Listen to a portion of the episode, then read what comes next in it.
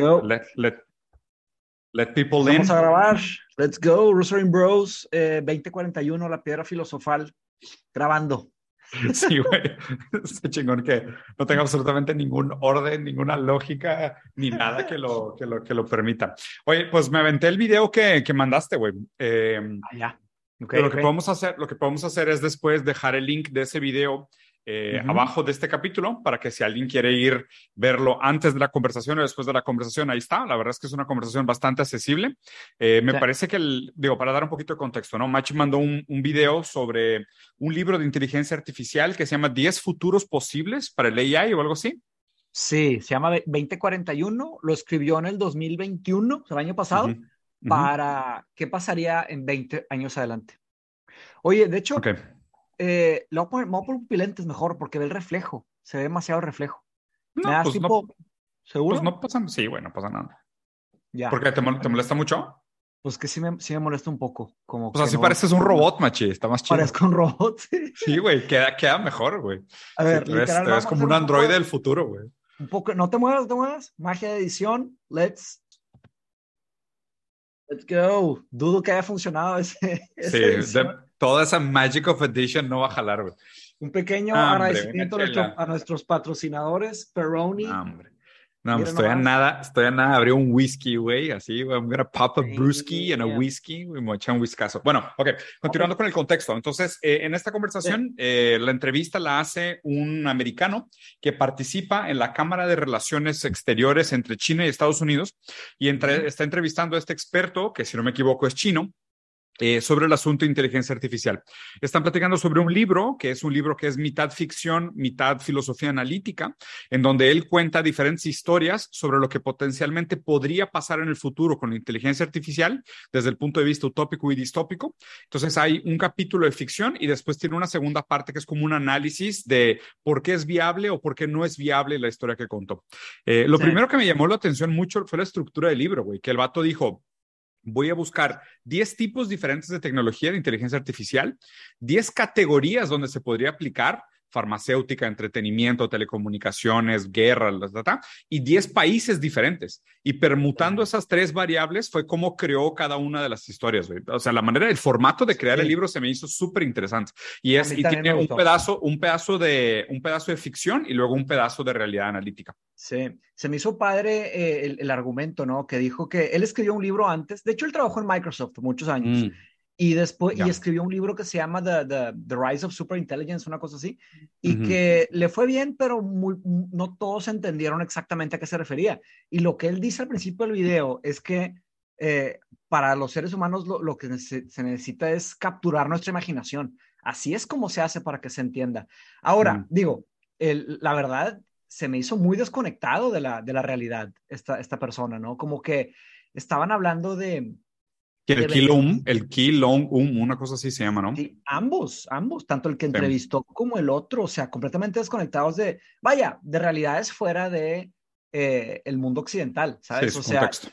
tipo Estados Unidos y China, pero clases sociales altas, ¿no? Como Mm. que despacito hablaban de que sí, se van a perder muchos trabajos, pero rápidamente se ponían optimistas.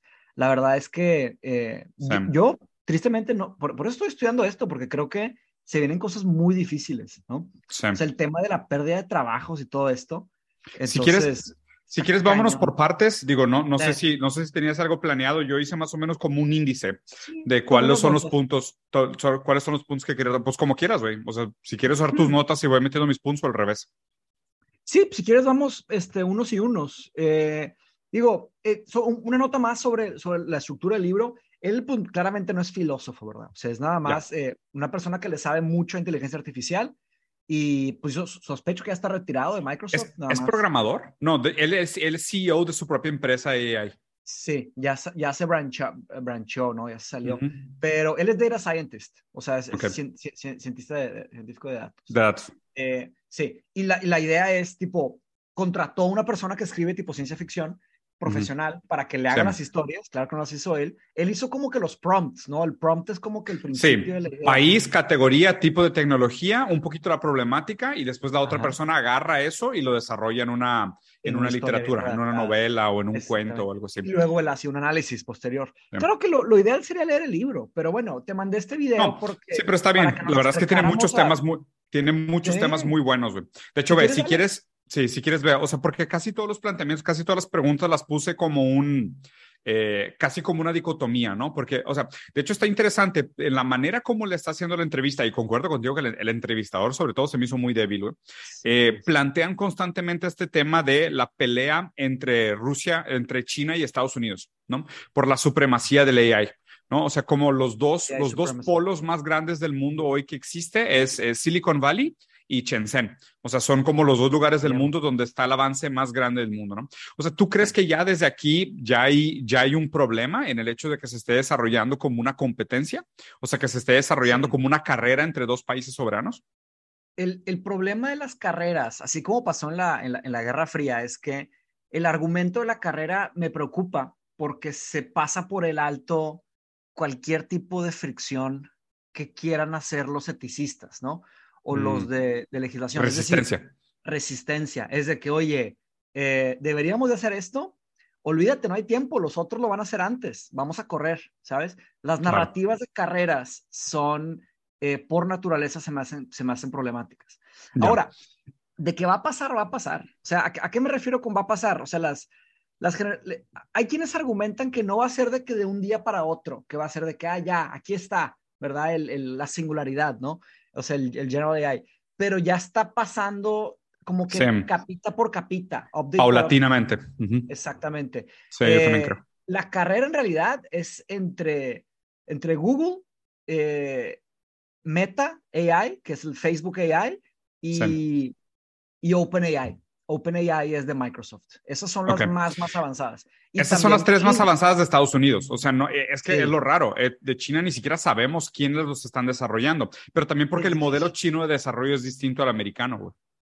Eh, en realidad, los, la, la, la ventaja ahí a, a, nivel gobierno chino es que ellos pueden dictar como ellos quieran la forma de agarrar datos, mientras que en el occidente tienen que luchar contra los gobiernos. Es, para... es lo que hablan al final, ¿no? O sea, lo que hablan al final como de los beneficios del, de la, del acceso a los datos o del tipo de gobierno contra el modelo de desarrollo. Si quieres, vamos a llegar ahí. Pero una cosa antes de la que mencionan que se me hizo interesante es que hablaba él de la diferencia que juega una postura globalista contra una postura nacionalista para el desarrollo de las tecnologías artificiales, ¿no? Él hablaba, por ejemplo, hay un problema muy grande con todas estas máquinas mortales o máquinas letales autónomas, que son eh, drones con dinamita, drones con metralladoras o metralladoras con reconocimiento facial y cámaras, como la que te enseñé que está en la, en la frontera de Palestina e Israel. Eh, en la invasión que tiene Israel del territorio palestino. Este, o sea, están todas estas cosas que son sumamente peligrosas. Y de hecho, el autor del libro dice, es que mientras existan estas soberanías nacionales fragmentadas sin organismos internacionales reguladores, el riesgo del uso de la AI siempre va a ser mayor, ¿no? O sea, él advoga que no necesitamos menos globalismo, sino que sobre todo vinculado a la manera como opera AI, necesitamos más globalismo, porque la única manera realmente de oponer, legislar, regular, presentar los, los problemas éticos de una manera que pueda realmente oponer resistencia a la mala implementación de estas tecnologías, que, que ya vemos que es muy probable, muy capaz y muy viable, la única manera de hacer resistencia es realmente con organizaciones globales fuertes, descentralizadas independientes de las soberanías nacionales. Está bien difícil eso. Esa es, esa es la pregunta o, como que la cruz de la filosofía de la guerra.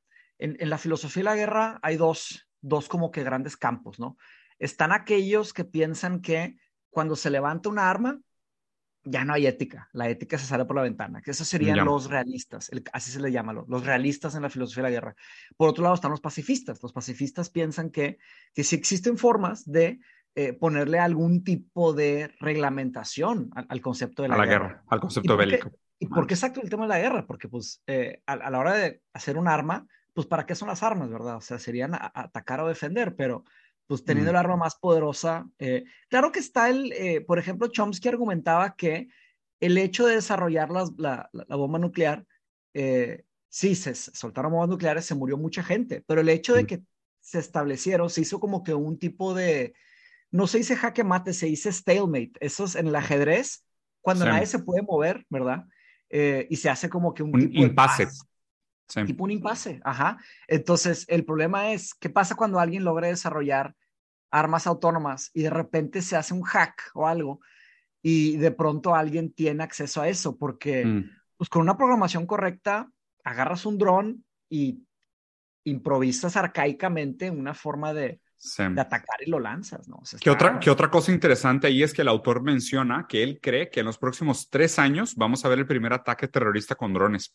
O sea, y esto, y esto lo puso él, o sea, y me encantó cómo él hizo la exposición, porque lo hizo desde una lógica del capital, o sea, de crítica al capital, simplemente diciendo, es más barato eh, ya, se está, ya está al punto de volverse más barato eh, hacer un ataque terrorista con drones que sacrificar una vida humana, entrenar, capacitar, eh, hacer ah, todo el, el, el pero, pero, pero, me encantó cómo lo hizo, porque lo hizo de que ver, o sea, si tú como extremista radical terrorista, ¿no? Eh, tienes que agarrar a una persona, radicalizarla ideológicamente, incubarla, prepararlo para que esté dispuesto a sacrificar su vida por la causa y después hacer toda la indumentaria, la tecnología, el teléfono, la dinamita, ta, ta, ta. O sea, dicen que ese proceso, o sea, ese proceso del, del hombre suicida está al, punto, al, al borde de volverse más, más caro que eh, tener un dron de alta velocidad, de, de, de, vuelo estable, que es difícil de detectar y prácticamente imposible de frenar, que se pueda controlar por GPS a distancia y que tenga una dinamita de alta letalidad. Entonces, él dice que cuando se rompa esa barrera, que el dron sea más barato para hacer el ataque, ya entramos en alta alerta de que este ataque va a suceder en los próximos tres años. Y, o sea, y me gustó, y obviamente, pues digo, hay una parte interesante porque, pues digo, los ataques terroristas que tienen sacrificio humano tienen toda una carga eh, ideológica, empática, como moral, muy pesada, porque una vida humana se sacrifica en nombre de una causa, pero realmente el efecto traumático no es tanto el sacrificio del, del suicida, sino las víctimas, ¿no? O sea, ¿cuánta gente te llevas? De que sí, se suicidó la víctima, se suicidó el terrorista, pero se llevó a 500, 600 personas. Obviamente el enfoque, el dolor está en las 600 víctimas que no querían participar de eso, no tanto en aquel se suicidó que se suicidó ideológicamente en nombre de una postura radical. O sea, estaría interesante la lectura de cómo va a cambiar nuestra lectura sobre los actos terroristas una vez que el terrorismo se perpetúe por, por algo completamente inhumano pero cobre vidas humanas, ¿sabes? Y lo raro es de que tal vez esto ya se haría desde antes. El problema es que no era económicamente rentable. o sea, la, el propio, la lógica del capital de que las cosas más baratas tienden a la replicación en masa y la proliferación del capital tiende hacia las partes de menor resistencia y buscamos mayor eficiencia productiva para, el uso de nuestras materias primas y nuestros recursos, lleva a este tipo de impases, a este tipo de paradojas donde los próximos terroristas, porque es más barato, van a usar inteligencia artificial, reconocimiento facial, eh, manejo a distancia, GPS, drones, ta, ta, ta.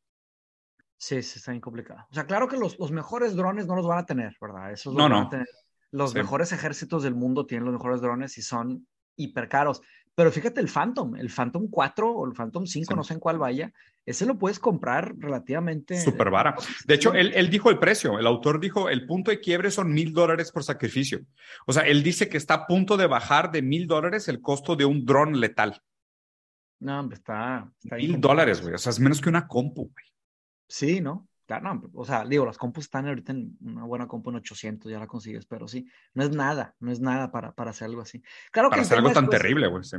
Claro, después de la, infraestructura y todo eso, pues se van a empezar a hacer esos actos y se van a empezar a, adaptar los sistemas de seguridad. Pues van a tener que empezar a proteger, tipo, cómo es que van a, a, como los aeropuertos, ¿no? ¿Cómo lo van a regular? O sea, los aeropuertos, tipo, o, o los aviones comerciales, ¿no? O sea, hay hay ciertos controles y torres de control que manejan quién puede volar en qué lugar, ¿no? Te acercas con un avión a un, lugar donde no puedes volar, pues hay gente que está viendo eso, pero ¿cómo le haces para hacer eso a una escala de ciudad?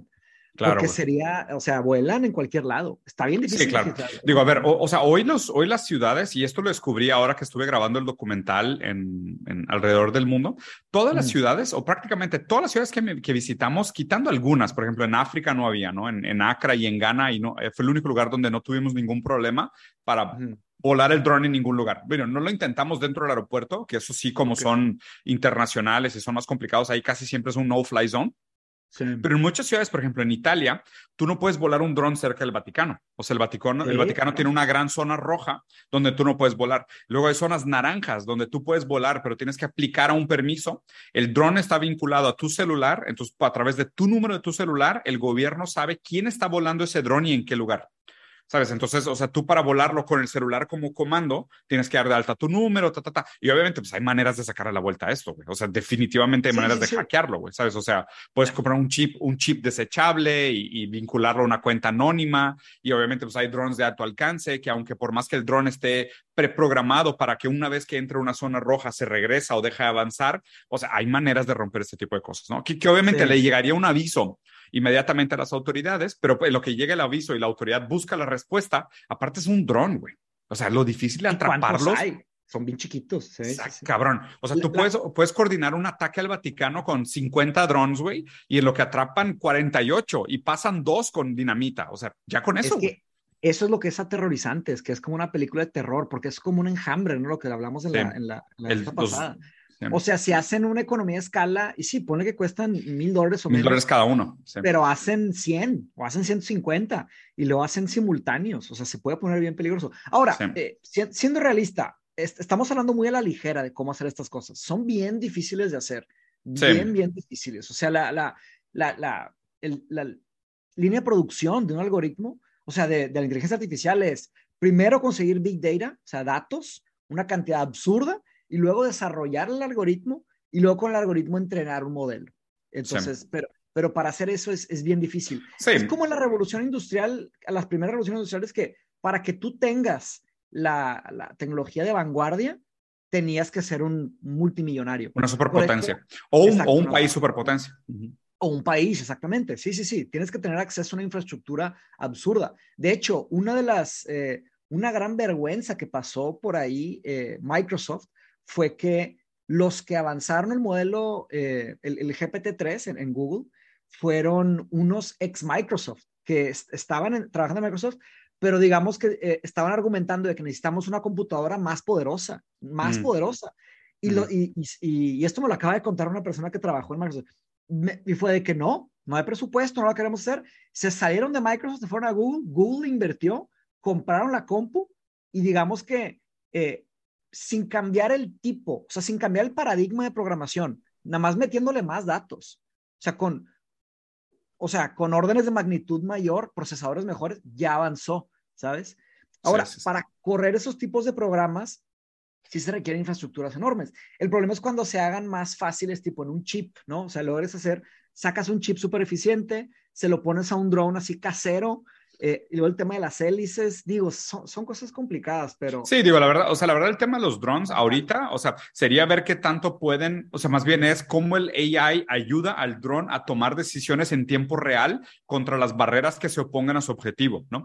Pero hoy la verdad es de que eh, los primeros ataques que vamos a ver probablemente van a ser todavía guiados por humanos, o sea, todavía no van a ser controlados por humanos. No van a ser, no van a ser drones totalmente autónomos, o sea, van a ser, van a ser guiados. Como, como un carrito de control remotos. Contratan a alguien lo ponen a entrenar seis meses. Güey, no mames, con lo que tenemos jugando videojuegos, o sea, has visto cómo son los controles, son súper intuitivos, o sea, ya están pensados en una generación que está familiarizadísima con los mandos doble análogos y la madre, o sea, es súper fácil de controlar, güey. Que aquí, que aquí te quiero plantear una pregunta, Machi, ¿sabes que La semana antepasada que estuve en la Ciudad de México con, con Ernesto, mm. estábamos hablando sobre Marshall McLuhan, que es un filósofo canadiense, el famoso este que tiene la frase esta del medio es el mensaje.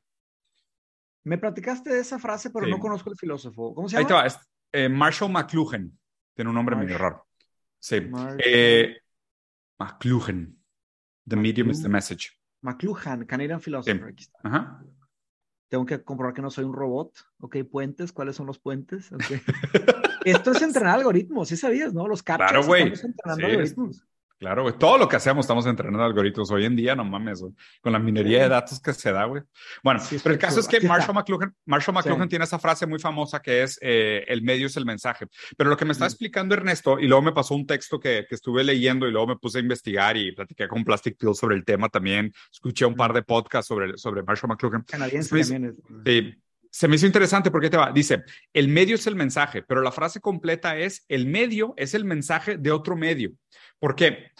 porque está interesante su lectura sobre la tecnología. Es que el ser humano hace la tecnología como una extensión de su aparato sensible, ¿sabes? O sea, nosotros hacemos la tecnología como una extensión de lo que el humano puede hacer. Por ejemplo, el martillo es una extensión de nuestra mano, en el sentido de que es como si fuera una mano que golpea, pero es una mano que golpea con mayor resistencia, es más dura, tiene más precisión, por ende puede romper cosas más fuertes que no podíamos romper con la mano. ¿Sabes? O sea, el uso de herramientas en un sentido muy primitivo es que tú querías romper un coco y golpeabas el coco y luego golpeabas el coco con algo más duro que tu mano, pero es una extensión de tu mano. Sí, sí, sí, que cumplía la función mejor. Bueno, los lentes que son, los lentes son una extensión del ojo que puede ver mejor que el ojo. Los binoculares son una extensión del lente, porque es un lente con doble lente que hace algo que el lente no podía hacer, pero el lente simula el ojo. ¿Ok? Entonces, el medio es el mensaje de otro medio.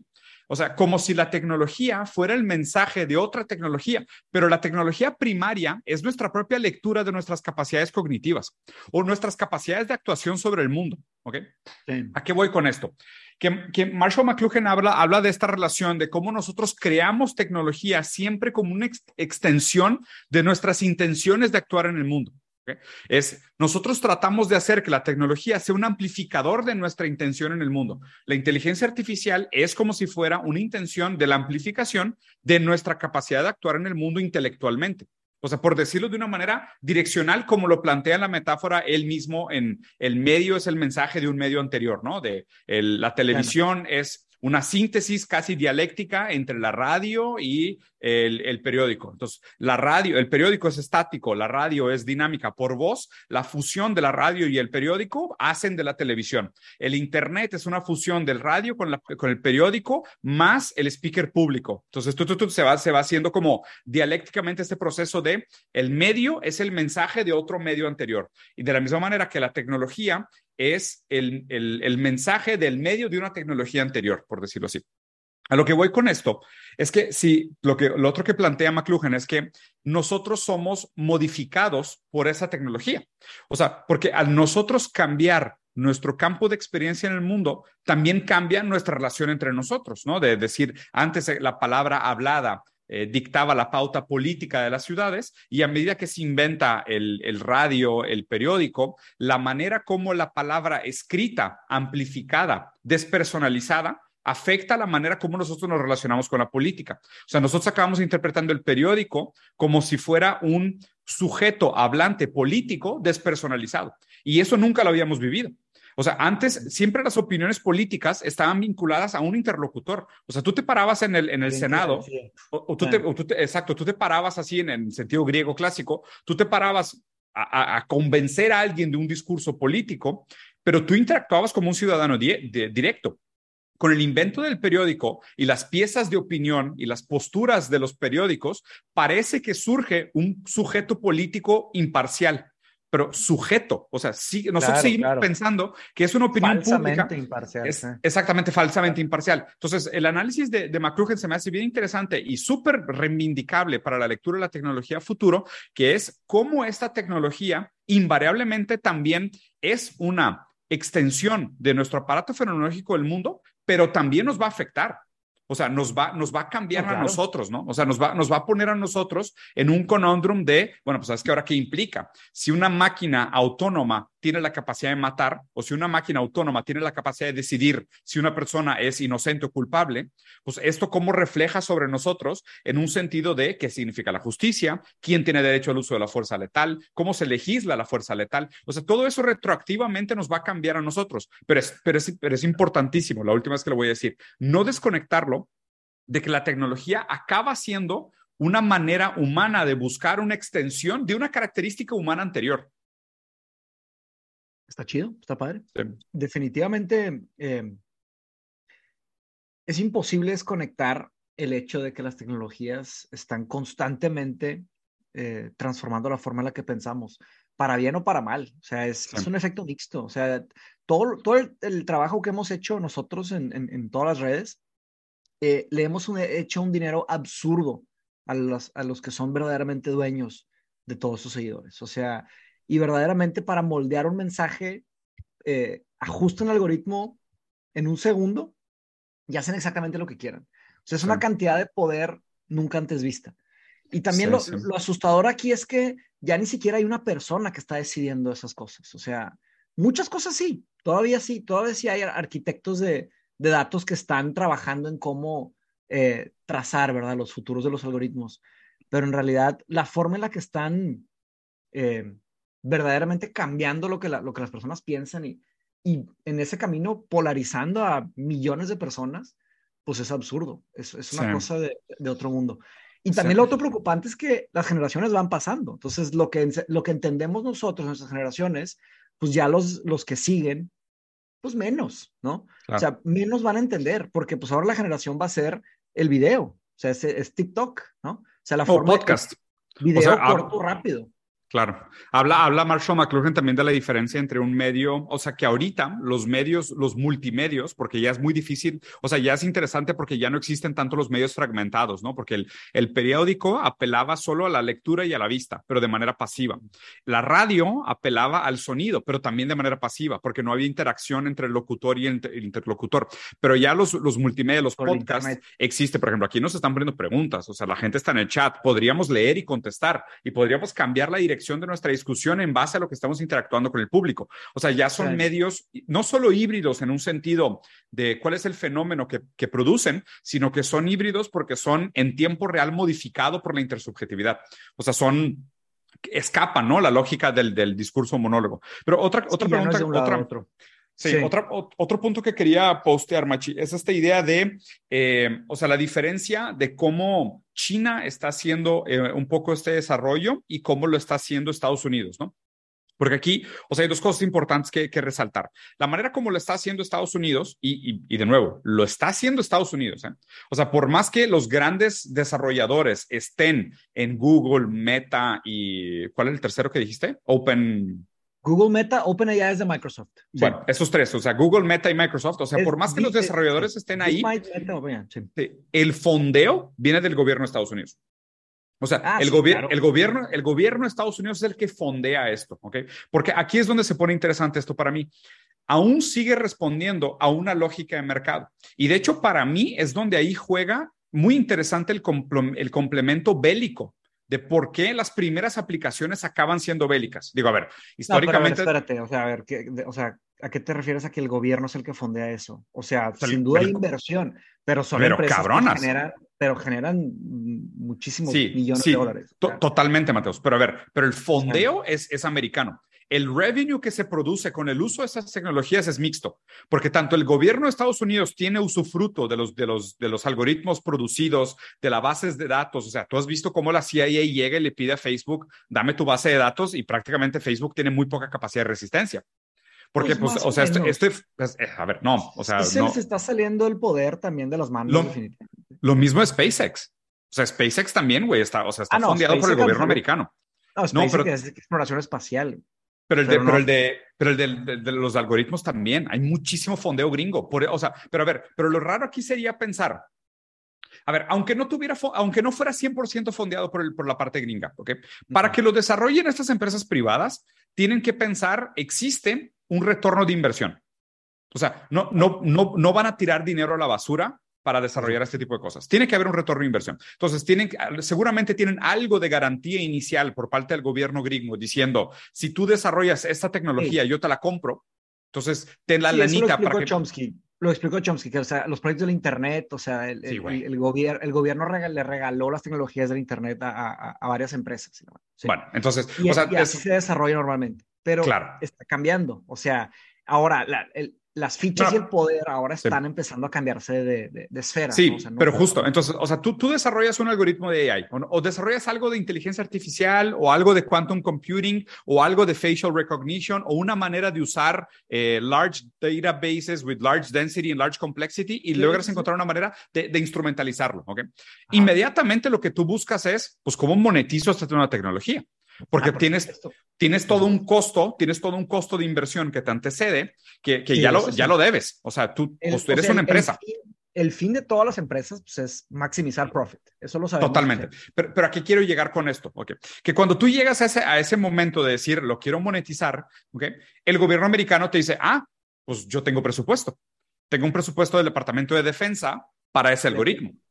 ¿Sabes? Entonces, pues ya te lo compran, ¿no? Y tú como empresa también dices, ah, bueno, pues yo también a lo mejor lo puedo usar para aumentar la rentabilidad de mis ads, de mi monetización de, de, de, de, mercadotecnia. Entonces, voy a usar esa partecita de Machine Learning para maximizar el, el revenue y el turnover de mis ads en, en, YouTube y Facebook, en los videos de Mateus y Diego, para tener un mayor return of investment, ¿no? Entonces, ellos tienen ese gran algoritmo. Obviamente, el, el bulk del dinero no viene de la implementación directa de estas tecnologías al modelo de negocio existente, sino que viene a la grande venta de los departamentos de defensa, los usos bélicos. O sea, a ver, y aquí no hay que inventar nada. los, los, los montos de inversión de los departamentos de defensa, sobre todo el americano, son estratosféricos, güey. Pero estratosféricos. Habría que ver, habría que ver evidencia de esto. O sea, habría, que ver, habría que ver casos de que ya estén comprándole a Google todo eso. O sea, eh, habría que ver caso por caso. Pero lo que sí pienso es que eh, el gobierno está completamente enterado de cómo están progresando las cosas. Mira, aquí está Machín. lo, lo, lo pueden Mira, página oficial del, del DOD, okay, del Department of Defense. Google has link, linked up chip manufacturing company called Skywater Technology on an open source chip technology program with the funding of the, of the US Department of Defense. O sea, y fue el primer, el primer link. O sea, la última, la última inversión que recibieron 2.5 billones de dólares to develop an AI Pentagon program for COVID response. O sea, es, es un hecho que existe. O sea, no es, no es, no, no tenemos, aquí la, la, verdad es que no tenemos que especular, o sea, esto ahí sobran datos, ¿no? y, a, ver, así funciona. Y, y, ni siquiera estoy em, emitiendo un juicio moral, o sea, es simplemente así es. Algo o sea, que pasa, sí. Una, una empresa... Ah, el año pasado participé de, una, de un congreso de inteligencia artificial y el, el, que presentó, que se me hizo más interesante de todos, fue del gobierno de Estados Unidos. El, el que presentó era una persona de la, de la Navy, US Navy, que es la, naval de Estados Unidos, y estaban haciendo un sistema, ajá, la Marina, estaba haciendo un sistema de inteligencia artificial que no estaba tratando de ser un robot, o sea, no estaba mm. tratando tipo de sacarse todas las respuestas correctas, porque para el Turing Test, ¿te acuerdas del Turing Test? No? sí, claro. Si te convence de que es una máquina, pues pasa el Turing Test, ¿verdad? Eh, uno de los problemas es que las respuestas de las máquinas eran demasiado buenas, eran respuestas mm. demasiado perfectas los seres humanos estamos plagados de errores. Entonces, la navala gringa estaban haciendo un sistema de inteligencia artificial que hacía errores. No mames. O sea, que imitaba, que imitaba la imperfección humana. Exacto. Se me hizo genial la idea, pero aterrador al mismo tiempo. Sí, claro. Sí, de que, tienen, que tienen proyectos ahí jalando, tienen. Pero, la, claro, o sea, no te puedo negar que, digamos que Google desarrolla algo y el gobierno viene a tocarles y le van a decir que no. Aunque... No pueden podría ser el caso de que en un futuro traten de independizarse. sí, sí, sí, sí, totalmente de acuerdo. Total, totalmente de acuerdo, que justo es a donde iba con esta pregunta. O sea, es el desarrollo de estas tecnologías a través de la lógica del libre mercado versus el desarrollo de esas tecnologías bajo la lógica de la regulación y la planeación económica. Porque eso es, lo, eso es lo complicado. O sea, si es bajo la lógica del libre mercado, está más deslindado de la ética y la moral. ¿Por qué? Porque simplemente la lógica de la maximización de ganancias. O sea, y de nuevo, esto no es un juicio moral. O sea, simplemente estoy hablando de cómo funciona un sistema. O sea, si es bajo la lógica de la libre competencia, hay una velocidad, hay una serie de resultados, hay una serie de eficiencias, pero por ejemplo, si llega alguien y te dice, güey, yo te lo compro, ¿quién eres? Que te valga madre. Traigo seis, mal traigo seis, seis camiones de billetes, güey que te valga madre dónde viene este dinero, yo te lo quiero comprar. Y después se usa para dar un golpe de Estado en Sudáfrica, lo que tú quieras. O sea, no, no, no sé, ¿me explico? Pero la lógica del libre mercado... Si alcanza, claro, está, está deslindada de esa responsabilidad, pero también tiene sus beneficios. Aquí lo que yo creo que todavía tenemos, por lo menos en Estados Unidos, en China también es un híbrido, pero es un, es un híbrido para mí al revés. O sea, aquí es un híbrido en el sentido de... a estas, em, haz cuenta, es un híbrido en el sentido de que a estas empresas se les da la libertad de ser empresas privadas de libre mercado que compiten entre ellas, Google, Meta y Microsoft están compitiendo, aunque las tres reciban fondeo parcial del gobierno de Estados Unidos y sigan teniendo como cliente principal a Estados Unidos, o sea, el gobierno de Estados Unidos, las tres acaban operando como si fueran entidades privadas que toman decisiones privadas, ¿no? Pero su lana viene en parte de la intención privada que cada una tiene y en parte viene del fondeo del Departamento de Estado, de la Marina, del Ejército, de la CIA, del Pentágono. En China igual, pero más pero revés. es, justo es mi punto, que los dos son híbridos, ¿no? En China, en China me parece un poco más al revés. Y aquí es donde se pone interesante y justo al, al comentario que tú ibas, que es lo que platicamos un poquito de la diferencia entre globalismo y nacionalismo. Porque tú, si tú regulas vamos a, eh, es que ¿dónde regulas? ¿Regulas la creación y la manera como se investiga o, regulas el uso? O sea, porque, a ver, o sea, y a fin de cuentas creo que los dos compartimos el, el, dilema de si hay que regular. La pregunta es cómo, dónde y qué, cómo chingados, o sea, porque es bastante difícil. Me va a tocar estudiar eso. En, el cuarto módulo es gobernanza, AI governance. Es un tema extremadamente difícil. Y tú sabes que en, el, en, en, los, en los contextos colonialistas, el, el, gran problema es el abuso, ¿no? Claro el que coloniza primero, pues hace exactamente lo que quiera. Entonces, mm. Estas personas que, o sea, estas empresas y gobiernos, lo que quieras, están haciendo la primera capa de colonización humana. O sea, eh, literalmente están colonizando las mentes de las personas. Y eso es lo preocupante. Es, es la misma filosofía de, de, extraer, ¿no? O están extrayendo. Extracción. Exactamente. Ahora, ¿cómo legislas eso? Ahí te encargo. ¿Qué sería, una, qué sería un, consultor o inspector que pueda entender a esa profundidad.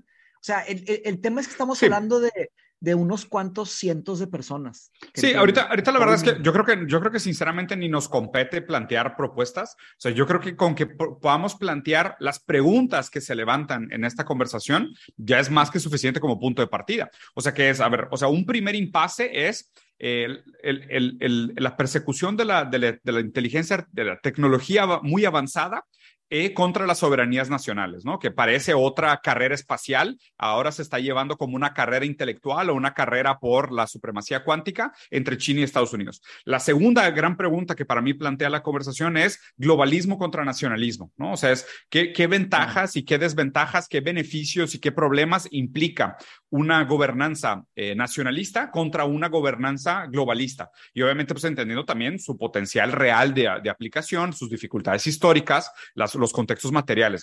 Y luego la tercera pregunta que me parece interesante es, ¿qué tipo de regulación? O sea, una regulación central planeada contra una regulación de libre mercado. O sea, una regulación en un sentido más de la CFR de pues que, las, que la competencia dicte el, el, la velocidad, los intereses y sobre todo las intenciones. Porque el, el argumento que quería levantar con esta idea de eh, ¿por, qué, ¿por qué tan rápido estas cosas acaban en, en ejércitos? O sea, ¿por qué? A ver, y, digo, podríamos ser a lo mejor simplistas con el análisis y decir siempre ha sido así. Pero, pero si siempre ha sido así, pues, pues tiene que haber una lógica, ¿no? O sea, lo que, lo que me molesta es lo, ¿sabes lo que, lo que molesta a la entrevista? Lo que no se habla, ¿ok? ¿Tipo? Y ahí es donde me pongo bien escéptico. O sea, están hablando de problemas hacia adelante. ¿Te das mm. cuenta que toda la retórica que usan, todo, todo lo que se trata del trabajo es 20 años al futuro? Como si las tecnologías de hoy, inteligencia artificial, no estuvieran verdaderamente, este, están acabando. Ya provocando efectos, sí, güey. Están acabando con la psicología humana, acabándolo. O sea, el, el, el, tema del el de-skilling, que es que las personas están desaprendiendo habilidades sociales, el tema de los problemas de salud mental, tanto ansiedad como depresión, desempleo. El tema de la, del desempleo, polarización, eh, específicamente en el tema del desempleo, empiezan a hablar de que si estas tecnologías podrían salvar gente en las minas, ¿no? O sea, si hay una persona en una mina, yo me pegué pensando, oye, ¿cuántas personas puedes salvar dentro de una mina? sí, versus cuánta gente, cuántas vidas va a costar. Versus cuántas vidas están costando. Y bueno, tal vez no vidas de que, oh, me mató, no, pero cuántas vidas arruinan, ¿sabes? O sea, la adicción a la tecnología, adicción a los videojuegos, o sea... Dopamina. Y también esto, o sea, adicción a las redes sociales, porque las personas que están escuchando esto también tienen que darse cuenta que hay límites en todo. O sea, eh, una persona que se polariza y no quita sus notificaciones, la gente no quitar tus notificaciones en un mes. Tu celular y tu computadora se vuelven un enjambre de... Invaden tu realidad, invaden tu realidad, güey. invaden tu realidad. Es un tema de ponerse límites. Entonces, todo esto que... Ese es un gran consejo, ¿eh? Sí, definitivamente. Y ellos, y, en un momento del video, hasta dicen de que, que van a dejar a muchas personas sin trabajo y, el entrevistador dice, that's a great good, de que eso es algo muy bueno. Y yo, a ver, ¿cómo? cabrón? Claro, güey, pero es que justo ahí, ahí depende, depende, es que es lo raro, ¿no? O sea, que, que concuerdo contigo, se me hace también sumamente inocente pensar de que, güey, estas tecnologías nos van a dejar a muchos sin trabajo y con mucho tiempo libre. Y tú, ¿en qué? Tiempo libre ¿Sabes lo que la Eso gente se la está hambre. pelando para pagar sus cosas? O sea, Sí, o eso sea, es estás condenando a la gente a la inanición. Pero a ver, pero machi, ahí es lo, lo extraño. Mm. Él es chino, ¿sabes? O sea, su, su lógica, o sea, su... Es que Es para mí, compartir. Claro, güey, claro. Del dinero, ¿viste ese, Eh, ese sí, experimento mental? Sí, el del mula. sí, sí, sí, sí, totalmente, güey. O sea, porque él- o sea, él- buenas él- acciones. él parte, él parte de una lógica, él parte de otra ideología, así, fundamental, y, y en el uso estricto de la palabra ideología, una ideología Son como. El marco teórico con el cual explicamos al mundo. Casi, la ideología es ontología de individual, ¿no? O sea, yo tengo Ahora, una versión. Hay que tener cuidado porque aunque él sea chino, él trabajó muchos años en el en oeste. Google, claro, pero hoy su empresa está basada en. China. Hoy Sí. su empresa está basada en China y él está escribiendo desde allá. O sea, él seguramente ya debe de tener por lo menos los valores ideológicos contextuales de lo que es ser un gran CEO, sobre todo en un campo tan estratégico como inteligencia artificial, y él siendo un autor, me, me parece prácticamente imposible que esté deslindado o que no tenga ningún contacto con el CCP. O sea, al- Sí, alguna no, relación debe tener. O sea, esto, si, no, esto, si no, no este- estaría, estaría muerto. Güey, ¿estás, estás de acuerdo? O sea, ese tema no vuela por abajo el radar del CCP, No, pero ni de pedo. Que aquí te voy a plantear la siguiente gran pregunta. ¿Bajo qué modelo es mejor legislar la inteligencia artificial? ¿Democracia o autoritarismo? Hmm. Y, y- es una, que- una pregunta peludona, ¿eh? O sea, porque piensa en las que de ventajas y desventajas de los dos. Yo creo que estamos perdidos en cualquiera de los dos. Perdidos. O sea, me, me he dado cuenta desde hace tiempo que en realidad no, no hay esperanza para la gente. ¿Por qué? Porque o es una fuerza astronómica y titánica privada o es una fuerza astronómica y, y titánica gubernamental. Y la verdad es que, ¿quiénes son los que observan adentro? Fíjate la, la, la crisis que está teniendo China con el tema del real estate, de los edificios. Se hizo un nivel piramidal de corrupción. Acabo, acabo de ver un video sobre esto, güey, de un experto en China, un brasileño que se llama Está Elías Rabur. terrible, güey, está terrible. Hubo Ahí mucha va. corrupción, hubo mucho Ahí- robo. Ahí te va. El- la, la manera como lo hacen ellos, y de hecho, este güey, ve, para que veas que no es mame, güey. O sea, literal, tengo la pantalla abierta con este güey al lado. Se llama Elías, Elías, Elías Pero es un Rabur. video, digo, es un No. Machi, bueno, a ver, pero, Estás- digo, pero tú, bueno, tú, tú, su dónde. ¿tú dónde sacaste esto de las ciudades fantasmas de China? No, no dije ciudades fantasmas. Entonces, ¿qué O sea, que- dijiste? Que están quebrando muchos edificios y cosas de China. Pues hablando con gente. Las, las, las desarrolladoras. Sí, lo Sí, hay, hay una gran desarrolladora que, que se llama Evergreen, que es la que está súper quebrada. La más grande de todas quebró, sí. Bueno, ahí te va. La manera como el, como el gobierno de China ha hecho esto de los desarrollos inmobiliarios, güey, es que construyen antes y luego va la gente. O sea, como que se produce la infraestructura y luego va la gente. La crisis inmobiliaria, si tú comparas la que está viviendo China, si quieres llamarla crisis inmobiliaria, y la que vivió Estados Unidos, la burbuja inmobiliaria de Estados Unidos, la diferencia es que cuando quiebra las inmobiliarias americanas, el gobierno de Estados Unidos rescata las inmobiliarias americanas. O sea, el gobierno de Estados Unidos llega, inyecta capital para El salvar. gobierno, chino, el gobierno chino también está interviniendo ahorita. Sí, pero lo está haciendo al revés. O sea, lo que, lo que propusieron ellos como ley es que lo primero que tienen que hacer los, los desarrolladores es entregar las casas que vendieron. O Sí, sea, es, es que vendían, y fue un tema cultural, que todos querían comprar casas y fue un exceso de inversión a casas. de demanda. Y y- obviamente. y no entregaron a nadie. o sea, Claro, güey. sí. Pero entonces el gobierno chino dijo, sí, yo les doy la lana, pero antes de ustedes sacar cualquier centavo de la operación, tienen que construir todo lo que prometieron. O sea, ustedes construyen. Ustedes ya se comprometieron, ustedes construyen. no y acabaron. ahora, sí. y ahora, y Y- ahora lo y que están más, haciendo. y prometían más. sí. Claro, pero a ver, pero otra cosa que también es real, Mateus, o sea, esto, y esto es política monetaria keynesiana, o sea, es cuando hay problema de, de, de ¿cómo se dice? De desaceleración económica en el país, güey, tú pagas a la gente para que cabe un hoyo y después pagas a la gente para que tape un hoyo. O sea, el gobierno, el gobierno casi creo inyecta capital al mercado para activar Que la, la demanda, generar salarios. O sea, vale verga que el trabajo sea inútil. O sea, es que el pensamiento, cabrón, construyeron edificios. O sea, toda esa gente, todos esos trabajadores ganaron sueldo por construcción de edificios, pero ve lo inteligente que lo hizo el, el gobierno chino, a diferencia del gobierno de Estados Unidos. Pero Porque el gobierno les Estados pagaron sueldos a todos. Sí, ¿Les güey. Es que, güey, eso- ¿Están esto es lo que está. están seguros, pues? A ver, ok, ¿quieres que me meta cada uno de los sueldos? Y sí, por supuesto que hay margen de duda, pero estás usando, güey, estás usando, sueldos. No, estás usando mi rigor académico para, para jugar el perspectivismo. O sea, tampoco es así. O sea, a ver, la mayoría de los sueldos, por supuesto que se pagaron, la mayoría de los departamentos se entregaron, que hubieron corrupción, que hubieron gente que no recibió sueldo, que hubieron depas que se cayeron, seguramente. Pero, pero lo que me refiero es como la, la estrategia de la manera como se trata el, el mismo problema en, bajo dos modelos diferentes. O sea, en uno lo... no vamos a hacer, por ahí creo que no vamos a hacer mucho progreso, para serte sincero. O sea, creo que es debatible tanto tu lado como mi lado y creo que nos, nos rebasa. El punto que yo estaba haciendo era la pregunta que hiciste, ¿quién va a legislar la inteligencia artificial? Mi respuesta es nadie. O sea, no, democracia autoritaria, no, democracia autoritarismo. No, a ver, a ver. Ninguno. No lo va, ¿Cómo, No va a pues lograr legislar. Entonces, ¿qué? o sea, no se va a lograr legislar. O sea, ahorita es una, hacen exactamente lo que quieran. Pero cómo no se va, no, no, pero no puedes, no puedes tener esa postura. O sea, más bien, o sea, tampoco te estoy pidiendo que te comprometas con ninguna de las dos. O sea, más bien lo que quiero hacer es un análisis en matiz de gris de, de qué, qué, ventajas presenta la democracia como modelo legislativo versus qué ventajas o desventajas presenta el autoritarismo como modelo legislativo. Porque, o sea, decir ninguno de los dos, pues es no, pues que, que sigan haciendo cada quien lo que quieran. Pues es que, es que eso, va a pasar. O sea, van a seguir haciendo lo que quieran por, mucho tiempo. O sea, para lograr... Imagínate la, industria de eh, automóviles, por ejemplo. O sea, al principio se, generó tanto poder que hacían exactamente lo que querían.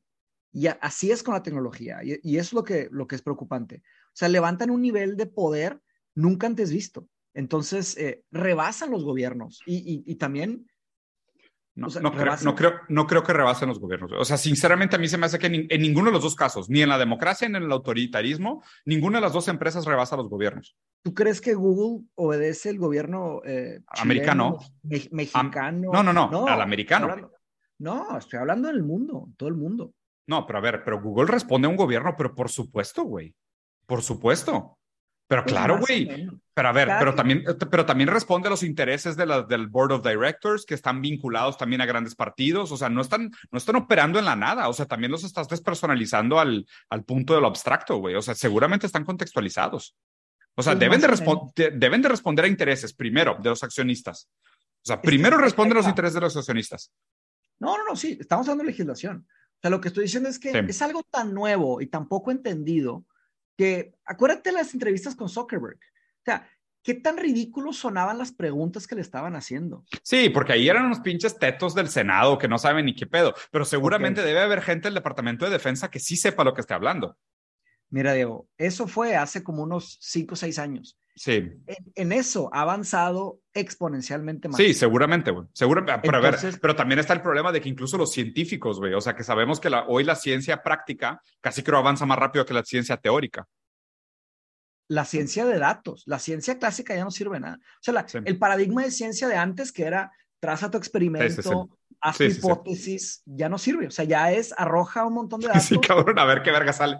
Y, y, son, son modelos entrenados sin supervisión. Es non-supervised machine learning. Entonces ya ni siquiera tienes que tener una tesis, nada más necesitas eh, compus poderosas y modelos. Claro, mira, no estoy diciendo que soy pesimista al, al, al, absurdo, ¿no? O sea, eventualmente se va a legislar, pero mi punto es que... Tanto cuanto se pueda. Tanto Exacto. cuanto se pueda en el momento en el que se haga. O sea, es que, o sea, lo que, lo que no quería era quedarnos con esta abstracción de no se puede, ¿sabes? O sea, es como, pues claro. se va a hacer, se va a hacer dentro de lo posible, dentro de cada momento, y más bien nosotros tenemos que levantar como, pues, las dudas para que la gente investigue. Ve, o sea, sí, voy a tratar, voy claro. a tratar de posicionarme, o sea, por más que claro. sea desde la ignorancia, ¿no? O sea, a ver, lo que me parece interesante a los modelos democráticos, lo que me parece interesante es legislarlo bajo el modelo democrático, y si quisiéramos verlo así, ¿no? Porque pues aparte son democracias representativas, indirectas, que tú aparte... Una verdadera democracia. Que, que, que, no existe en ningún lugar. Mejor hablemos de las democracias reales. O sea, porque si vamos a hablar de democracia ideológica, pues qué chingados. Pues es que, eso, eso, no existe. Pero, wey, estabas, ¿no? pero estabas palomeando varias. ¿Qué significaban Sí, eso? sí, sí. O sea, más bien, o sea, la, que, la que en Estados Unidos es representativa indirecta. Ya. O sea que es, tú votas por un representante y ese representante supuestamente ya en tu mejor interés toma las decisiones. en tu pero, favor, sí. pero, no te consulta para cada una de sus posturas. O sea, de hecho, más bien, bueno, ya después las políticas públicas se votan en un lugar, Senado, lo que tú quieras, entre diputados y senadores y la madre se legisla y se hace las propuestas de políticas públicas y entre ellos votan supuestamente en defensa de aquellos eh, votantes que los eligieron. ¿okay? Bajo ese modelo democrático, O sea, ¿quién decide cómo se legislaría la inteligencia artificial bajo ese modelo democrático?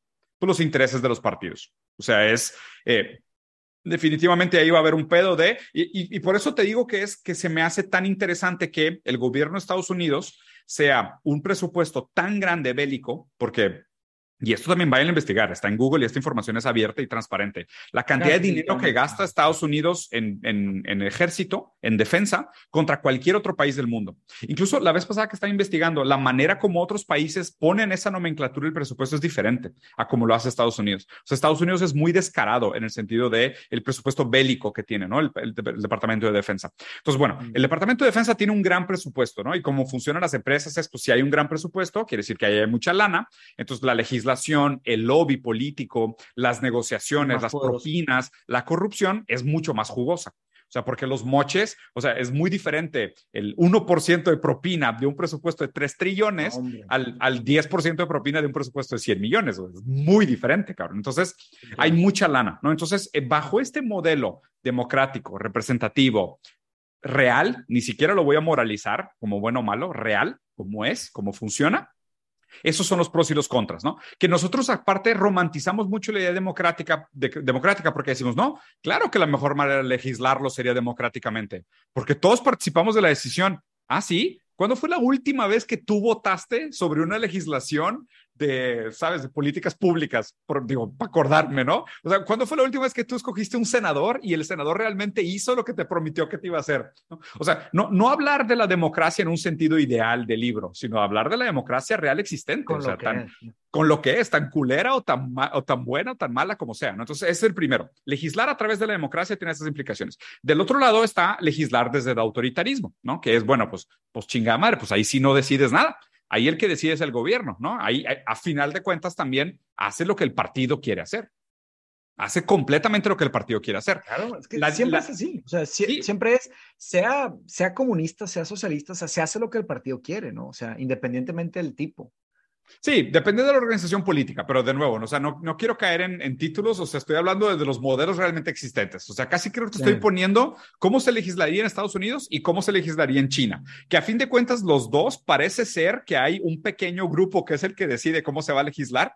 La diferencia es cómo te cuentan la historia de la decisión que tomaron. O sea, un, unos te dicen, nosotros ni les preguntamos, pero como somos los más nobles y los más buen pedo, tomamos la decisión en su nombre de hacerlo mejor. Y del otro lado diría, no, pues ustedes votaron por los liberales y como esos son los valores liberales, nosotros legislamos en nombre de esos valores que ustedes eligieron. Y, y los dos acaban usando tecnología para la, para la guerra. O sea, está para cabrón, güey. Sí, a, a, mí se me hace muy frustrante. O sea, para mí, la neta, sí. digo, por lo menos en... Es que también no me gusta hablar de, de, de política, me, te sí, pero es que, güey, pero es que, o sea, ¿qué hay? O sea, no, ya sé, ya sé. Es, es bien triste. Y, y lo digo sí, bien triste porque, o sea, te vas, te vas a uno de los dos lados y y acaba, o sea, los ricos son los ricos y los pobres son los pobres, en cualquier lado del mundo. ¿sabes? Sí, sí, sí. sí, es sí, bien sí. triste. O sea, la única división que existe la. Ajá. Clase, Oye, estoy de acuerdo contigo. Ah, te Está cabrón. Ahí está, Machi, ahí te quedaste congelado. Te quedaste congelado. Sí, sí, sí, sí acá ya también.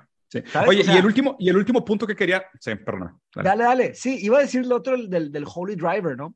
Que, Sí, que- justo que- eso iba a decir yo también. Eso ibas a decir que los Sí. que manejan, que manejan ya. Sí me interesó el libro. O sea, más de un nivel fi- de ficción, para serte Sí, sincero. Más que el análisis, la ficción, ¿no? Porque se me hizo muy entretenido.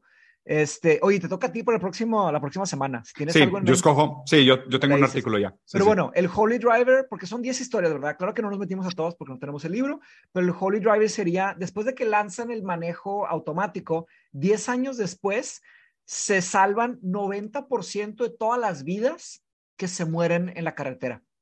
Este, el ejemplo que usó de la primera persona que se murió por un Tesla, ¿viste Sí. ese? Sí, estoy chingón. o sea, a, a mí no se me hizo chingón, se me hizo terrible, porque el vato le, le- le- le explicó de que, que el, el tema de inteligencia artificial es que hacen una gran cantidad de respuestas hiperinteligentes, Claro, y errores súper tontos. errores súper tontos. Sí. Entonces, Bueno, a nuestro entender, ¿eh? A nuestro entender. Sí, claro, claro. Es- En es nuestro- una postura nuestro antropocéntrica de lo antro- simple. Antropoformismo, sí. Pero el- el- la primera persona que se murió en un Tesla fue porque el carro interpretó que una camioneta que era Blanca. blanca reflejaba mucha luz y pensó que era un cielo. Entonces siguió manejando y chocó y se murió.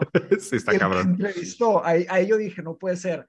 O sea, se me hizo tan desconectado que dijo, es, dijo, that is fascinating. Y yo de que, ¿cómo, güey? That is Una muerte, sí, una Eso muerte. Es terrible, sí, o sea. Pero, pero también es cierto lo que dijo, o sea, dijo que, o sea, si tú comparas los accidentes viales de un sistema autónomo contra un sistema humano, el sistema Claro. autónomo comete muchos menos errores y muchas menos fatalidades que un sistema, que sistema pero pues humano. es que eso es, eso es utilitarismo. Y ahí le quitas Pero, el claro. Claro. y- y le a ver, y le pero, quitas- le- pero el libre albedrío es una fantasía, Mateus.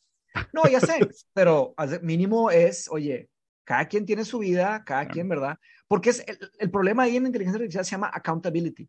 Sí. Accountability es quién es responsable por lo que pasa. Oye, Sí, sí, si alguien sale, ya sé que también es cuestionable que si alguien mata a alguien, no es responsable de matar a alguien porque tuvo un contexto Por la, terrible. por la libertad, sí. Exactamente.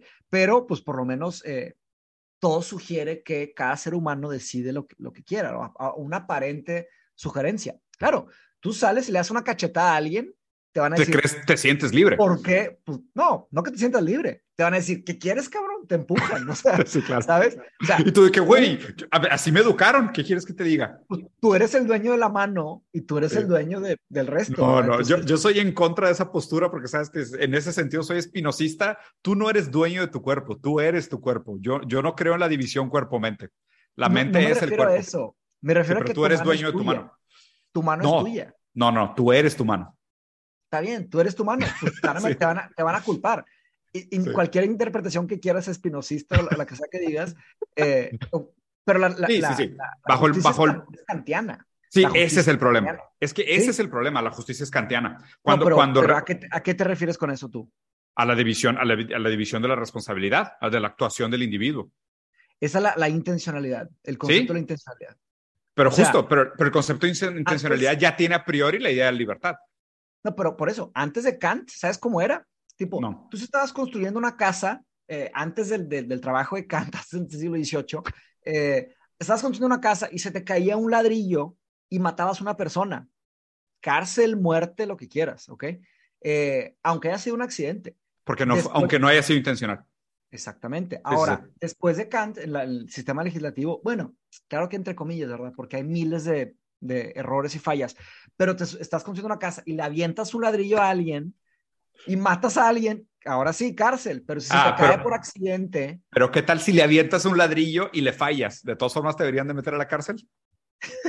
no, no te meten en la cárcel. A Pero tuviste toda la intención, No, pero no lastimaste a nadie, le pegaste pero a la tenías toda la intencionalidad.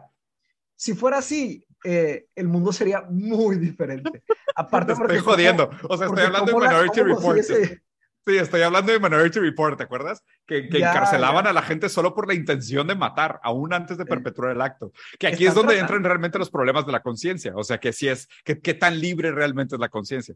Sí, no, exactamente. O sea, y de hecho están tratando de esos súper trabajos, están tratando de predecir dónde está Sí. el crimen. Güey, que está cabrón ese. Pero, No. güey, te- o sea, ese pedo se puede ir a un slippery slide, güey, está pa- horrible. Y hay errores horrible. porque eh, haz de cuenta que dice, mira, ahí va a haber más crimen, entonces manden más patrullas, mandan 20 patrullas. Claro, Como hay 20 patrullas, detectan más crímenes. Obviamente, güey, se vuelve falacia narrativa. No, no, güey, las, patrullas están hasta el soquete, manda 30, ¿sabes? Es como que, y cada vez va a haber más, güey, sí, sí, sí, completamente de acuerdo. Es- pero no te parece, pero no te parece raro que se use, por ejemplo, que se use, y, y- y justo es lo que se me hace tan chingón de, de que estés estudiando esta maestría y te vayas a meter en este tema, porque muchas veces parece que el paradigma tecnológico está desconectado del paradigma filosófico, ¿no? Y Mm. haciendo, y haciendo la división hegeliana de arte, filosofía, religión, o sea, como las tres master categories. O sea, está bien interesante que aquí, o sea, lo que estamos viendo en la aplicación de la tecnología está construyendo la nueva ola de la, del brazo ejecutivo del derecho, des- pero basado en un derecho kantiano. ¿Sabes? Donde cuando realmente la filosofía, en el paradigma de la subjetividad y en el paradigma del free will, pues ya no es kantiano. Pero, Pues, pero el, pero el sabe sistema si legal sí.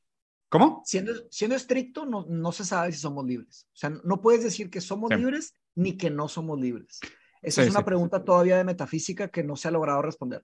Hay Claro. dos campos, o, o tres campos, los compatibilistas, los, Los de libre albedrío y los de no libre albedrío. Pero, Pero en justo ahorita, lo que se está haciendo es como si, eh, es como si, si fuéramos libres. es- ese es el problema. El vacío ideológico se llena. El vacío ideológico se llena. No existe tal cosa como vacío. ¿Te acuerdas de Frankfurt, de Harry Frankfurt, el filósofo alemán? Él, él, tenía una postura muy controversial, bueno, no muy controversial, controversial sobre el libre albedrío. Él pensaba que no todos son libres, no todos los mm. humanos. Ah, sí, ya me acordé, sí me explicaste una vez eso. Que algunos, algunos son libres, algunos no. Claro que pues los que pueden, los que tienen libertad, pues son... Es lo de volition.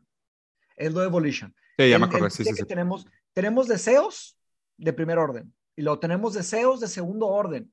Un deseo de segundo orden es, me gustaría ser el tipo de persona que tiene esos deseos de primer orden. pero una cosa es tener el deseo y la abolición de segundo orden es cumplirlo. Es no solo mm. tener el deseo de segundo orden, sino que hacerlo realidad. Actuar, actuar en el mundo. Ajá. Como el ejemplo del carrito de supermercados, ¿no? O sea, tú me lo has dicho de que, oye, el, la prueba. Carritocracia. ajá.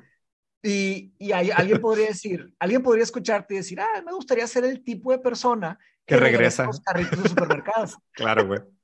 Y se puede quedar ahí. O la persona puede practicar y realmente, cabrón, regresa, regresa el puto carrito de súper a su lugar, güey. Ahí es donde veo realmente si la gente vale verga o no. O sea, que, hay un cambio o no. De que, no, no, mucho gusto. No, no, espérate. Antes de que me digas tu nombre, ¿regresas el carrito de supermercado a su lugar antes de que nadie te lo pida o no? Porque si sí, podemos ser amigos. Si no, al chile no tenemos nada que hablar. Así, No, gracias, de que sí, güey. No, está, muy cañón. Oye, Machi, pues tengo que ir cortando, güey, porque aparte que cerramos, cerramos justo la hora. Este, mm. Si quieres, ah, pues la invitación para Confluencia, güey, aprovechando que hay 111 participantes. Ah, sí, estamos arrancando lo que queremos transformar en el mayor grupo de estudio de América Latina. Ya tenemos eh, como 100 personas inscritas, ¿no? Y acá y todavía no lo anunciamos bien, güey. Va muy bien, sí, no lo hemos anunciado bien. Este, deberíamos hacer uno de, de confluencia, ¿sabes? Sí, estoy de acuerdo. Como que una, como una clase cero, ¿verdad? Como las cosas que, he hecho. Hay que armar un par de ideas y, y, mm. platicamos. Pero bueno, digo, X, lo hacemos en paralelo al, a, a Bros. Va. Este, entonces estamos trancando confluencia. Eh, de tiempo en tiempo, chequen las redes de Diego y chequen mis redes. Estamos subiendo ahí, tenemos un blog, que de hecho te toca a ti, Diego, subir los próximos, los próximos dos blogs. Creo que ya están casi terminados. Eh, y vamos a estar hablando sobre leer. Eh, y nos pusimos de reto meternos a un mundo que no es de nuestro dominio. Queremos explorarlos con ustedes, que sería eh, lejos de la, de la política, de las ideologías, etcétera, y lejos de filosofía, tecnología, etcétera. ¿no? Es una cosa diferente. Es ficción, este, literatura. Ahí nos estamos metiendo. Bueno, no necesariamente ficción, porque puede que leamos algo, de realismo. Algo de no ficción, sí, exactamente. Eh, no manches, hoy estuve en Waterstones, una, una librería aquí de cuatro pisos, te compré un librito. Que ah, no mames, gracias, güey. De hecho, de hecho no, no, no, te iba, no te iba a decir, pero ya que mencionaste el tema, el viernes queda listo mi libro nuevo y obviamente vas a ser el primero en recibir una copia, por lo menos digital, para, para que lo leas. muy chido, muy chido. Looking forward. Muy bien. Eh, ah, y aprovecho para decirles de Nimbus también, que voy a hacer una conferencia ¿Estás seguro que no estás, Diego, el 26 de noviembre? Sí, 100%. Sí, yo, yo desde, el, desde el 20 de noviembre hasta el 20 de diciembre voy a estar viviendo en el DEF. Sí, porque vienen varias, vienen varias personas a, a, la conferencia. Te, te, quiero presentar y bueno, voy a conocer a mucha gente, te quiero presentar. Pero bueno, eh, va, va, a ser una conferencia en Monterrey el 26 de noviembre y ahí en mis redes voy a estar anunciando también de, de eso. Luego aquí en la descripción les pongo el de este. Chingón. Pero, bro, pues... no more. Siempre. Eh, avanzamos en unas cosas, no, no resolvimos mucho en otras, pero estuvo No, pues, pues la, digo, yo siempre le robo esta frase a, a que él dice que la responsabilidad de los intelectuales en todos los momentos históricos es plantear las preguntas que visibilicen, las posibilidades. O sea, ¿pero no es tanto... que somos intelectuales? Pues sí somos, güey. O sea, en el sentido práctico de la palabra, sí somos. Estamos en el 1% pues de educación, ¿eh? Pues Armesillas diría que todos son, son intelectuales. Sí, este, digo, lo estoy tomando en un sentido más estricto de acceso a bibliotecas, de cantidad de información, títulos, escolaridad. Estamos en el 1% superior por mucho, güey. O sea, y lo estoy tomando en un sentido academicista, pero aunque no lo tomaras en un sentido academicista, nada más por la cantidad de libros que hemos leído, yo creo que sí estamos en el 1% superior. Pues sí, puede ser. Pues digo, te falta a ti hacer tu maestría, ¿verdad? No has hecho una maestría. Digo, no, no sé si ni siquiera si la voy a hacer. Estoy, estoy haciendo mi, mi posgrado en teoría crítica, que lo estoy estudiando, lo estoy disfrutando muchísimo. Ah, tú sabes que a mí los títulos, o sea, no, o sea, entiendo. Sí, no, pero entiendo, por eso te dije, o sea, hay una lectura academicista que es la de los títulos y, y, con el puro hecho de que tú tengas maestría y yo tenga especialidad, nos da el probablemente ya un, yo estoy en el 16, 12% superior y tú estás en el 1% superior por el puro título. Y luego, si lo vemos en un sentido intelectual como cantidad de libros leídos, aunque sean de autoayuda o de cocina, también estamos en el 1% superior. O sea, no. Puede ser. O sea, y eso nos compete una responsabilidad. O sea, aunque estuviéramos en el 10% superior, yo te diría que eso ya nos compete una responsabilidad. Y en el sentido más simple, como lo plantea CISEC, de hacernos preguntas difíciles. That's it. ¿eh? Ni siquiera lo digo de, ah, postúlate y defiende una idea y promueve una respuesta, ¿no? Habría preguntas que difíciles. que es el verdadero intelectual, ¿no? O sea, los que están en los libros de historia que llevan 40 años. Si seguimos por 40 años así, yo creo que podría, en algún futuro, podrían decirnos algo así, ¿verdad? Para, para alguien, Mateos, que no se quiere comprometer a la legislación ni en la democracia, en el autoritarismo de las políticas públicas, te estás poniendo muy renuente en aceptar la definición de lo que es un intelectual, güey. No entiendo tu, no entiendo tu estirilla floja ahí, güey. No, pues tiene que ser algo exigente, ¿no? Tiene que ser algo, algo grande, güey. Yo quiero ser más práctico, lo que es, lo que hay. Pues sí, veremos, veremos. Ni veremos. Muy bien. Cuídate mucho, güey. ¿Cuándo vuelves? ¿Cuándo vuelves? El 13. Tú indica que regreso el 13 ah, de octubre. Entonces, pues, este. Pues sí, ya falta, poco, ya falta poco. Ya está. Ya quedó. bueno, ¿te toca? Sí, güey. The ball is on your court. Yo pongo el tema para la próxima sesión. A la gente que se conectó, muchísimas gracias por estar aquí con nosotros. La verdad es que las preguntas se van a quedar pendientes porque aparte fueron muchas. Igual les mandamos saludos y abrazos. Qué, qué bonito que interactúen, este, para que vean que este sentimiento falso de interacción no siempre se concreta. Se, se quedó solo como una intención de interacción que no se llevó a cabo, pero pues se quedó ahí como en una intención de segundo nivel que nunca, se, que nunca se concretó en el mundo real. Pero invariablemente aprovecho para invitarlos de nuevo a, vayan a seguir a Mateus, a su a sus, a sus canales, a su página de Instagram, a su YouTube y demás. Eh, Infórmense sobre el proyecto de Nimbus, que va a ser una conferencia el día 26 de noviembre acá en la ciudad de Monterrey. Y busquen información sobre Confluencia, que es nuestra plataforma juntos, nuestra intención de ser el mayor club de lectura de Latinoamérica. Ojalá y se nos arme. Bandita. ¿Y tu libro? ¿Cómo se va a llamar? ¿Ya está el título?